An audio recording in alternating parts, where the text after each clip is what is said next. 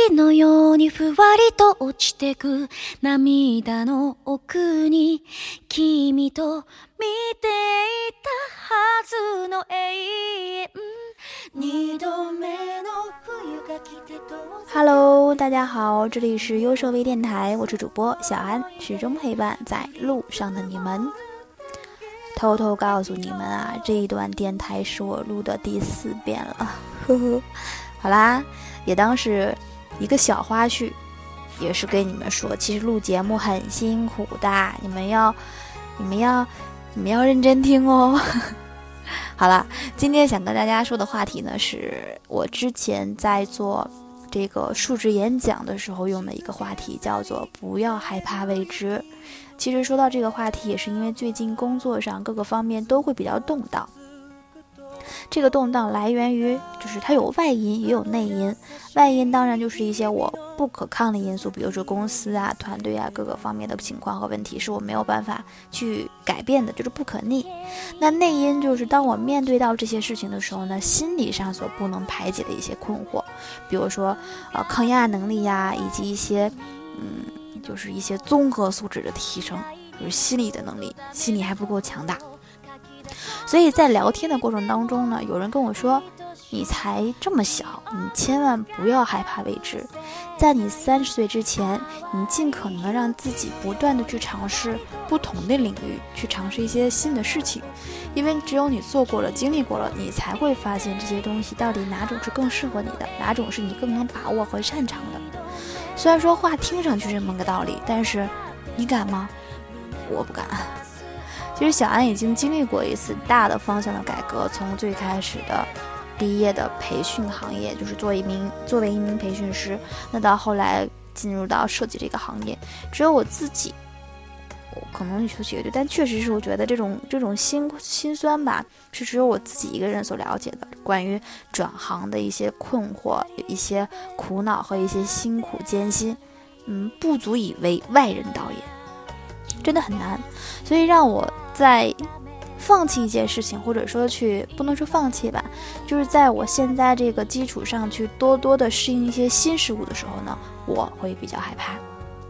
具体害怕体现在哪呢？就是我不清楚按照我自己的喜好，我的明天，我的明天该怎么去过，我的下一步该怎么去走。那我的一个简短的一年的小计划和三年的一个中计划和一个五年的大计划应该怎么去做？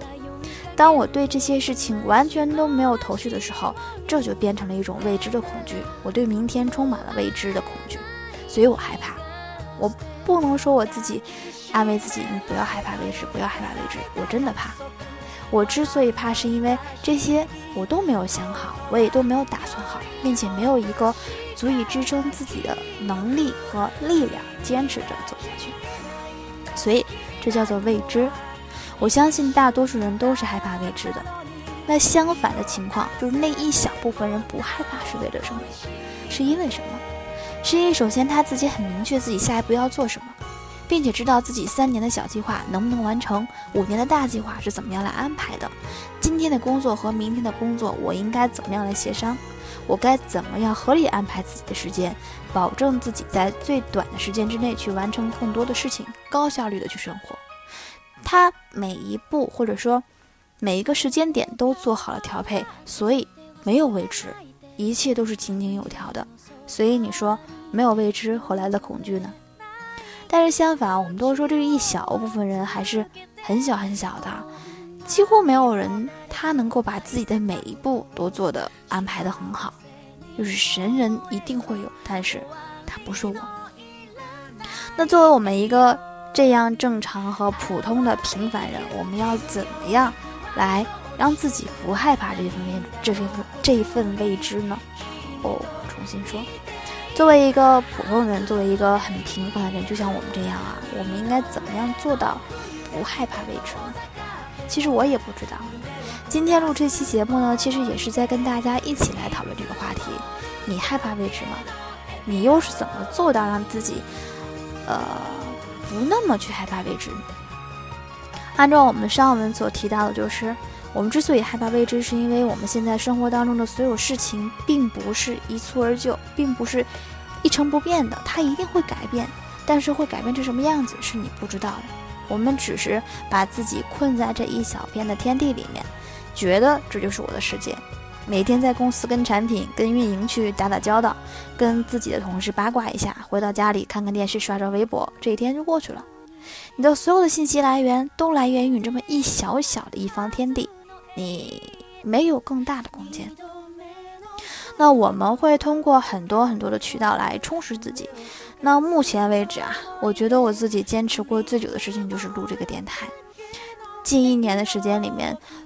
不管是出于自己的兴趣也好，最开始的兴趣，包括现在的责任，以及想让更多人听到我的声音这种想法来支撑着我来录电台，确实这应该是我坚持最久的一个事情。如果我想改变自己现在的现状，就是不要去过于害怕未知，肯定就是去接触更多的事情和学习更多的技能，做更多的事情来充实自己，让自己知道。我的明天该怎么去支配？所以，这么只有这么做，才能稍微的减弱一点你对未知的恐惧，你对未知的恐惧。那说说我目前所做的事情吧。我们我是在这个很之前那段时间知道这个香蕉打卡，就是杜海涛的那个香蕉打卡。我自己也给自己制定了一个打卡内容，近一个月之内呢，我会和我的小伙伴们在群里面去沟通，就是我们。做一个打卡小队吧，每一个人来说一个每天一定要做的事情，然后不管多晚，只要是在这个二十四小时之内，你做了这件事情就可以拍照到群里面来打卡。如果你没有做，不管是出于什么原因，只要当天你没有图片，你没有来打卡这件事情，就要做相对应的处罚。那我自己给自己设定的，我想设定的很多啊，比如说，我想一天在我自己的公众号里，在我自己的公众号内更一篇文原创文章，还想每天做一套瑜伽运动，还想每一天都学一小时的蒙曼。可是，每天三个小时的时间，可能真的坚持不下来啊，于是我只能去相对应的增减。朋友给我的建议就是，你可以把这三件事选一件事。那当你一个月、两个月这件事情真的长期坚持下来了，已经养成一个习惯了，而不需要打卡来依赖了，你就可以换另外一件事情。所以我现在给自己设定的就是每一天都要学一个小时的蒙曼来学画画。那其他的事情我也有在做，比如说每天要运动，虽然说它没有列入到打卡项之内，我也每天。在我情况允许的情况下会去做的，所以这是不是一种丰富自己生活，让自己更明确的，呃，知道自己想要什么的一种方式呢？你们学会了吗？其实关于不要害怕未知这件事情，可以说的很大，也可以说的很小，只是因为我们自己现在能力还很弱，真的很弱很弱，所以你才会对于，呃，这些未知的事情有过大的恐惧。当你走一遭之后呢，你会发现其实也没什么。当我录了小一年的电台之后呢，我发现做电台这件事情我也能 hold 得住，对吧？这应该是一种强有力的证明了吧？所以希望大家呢，还是说坚持的做一件事情，可能这件事情并不是很大，但是呢，长期的坚持下来之后，你会发现它能给你不一样的收获。比如说，它能让你在这个领域不再害怕未知。你说，呃，小安，你害不害怕你自己这个电台做不好啊？或者说，你觉得电台以后应该怎么去做呀？这种未知，我是这种未知的恐惧，我是不存在的，因为我用了这么长的时间，觉得自己可以做到，而且状态越来越好，知道以后该怎么发展，这就是一种呃结论性的辩证。总之呢，学习也好，运动也好，以及呃真正的去做自己。这几种方式呢，都可以，只要你坚持住，从一件事情开始做起，它就能够让你在这一个一一个领域的位置被消除掉。好啦，那我今天的内容呢，其实说到这里就要结束了，也希望大家就于今天这个话题，不要害怕未知，在我们评论当中呢，来发散一下，说一说你到底害不害怕未知？当你害怕未知的时候，你应该怎么做？最后有一句话，其实是我的朋友、同事跟我说的，我也是很喜欢。他跟我说，在三十岁之前，你一定不要害怕未知，在有限的时间和有限的精力，或者说在你现在所力所能及的情况下，尽力的去做那些，嗯，你不了解和你不懂的事情，去挑战一下，也许你就会发现这一辈子这一生里你最擅长的事情。好了，那欢迎大家在评论区当中跟我互动，我呢会挑选出两位小伙伴，赠送由我们清华大学出版社友情提供的图书一本。好啦。那我们今天节目到这里就要结束啦，祝大家天天开心！设计之路呢，我会始终陪伴在路上，拜拜。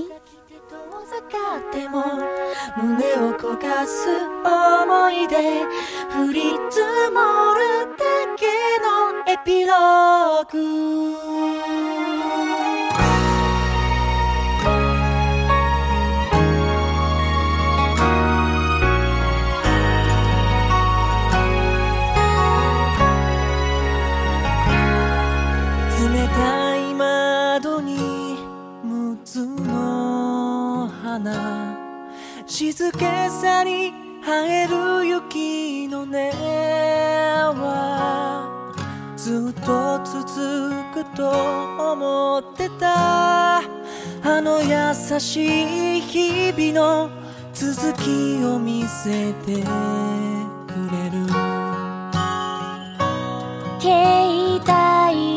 帯の着信誰と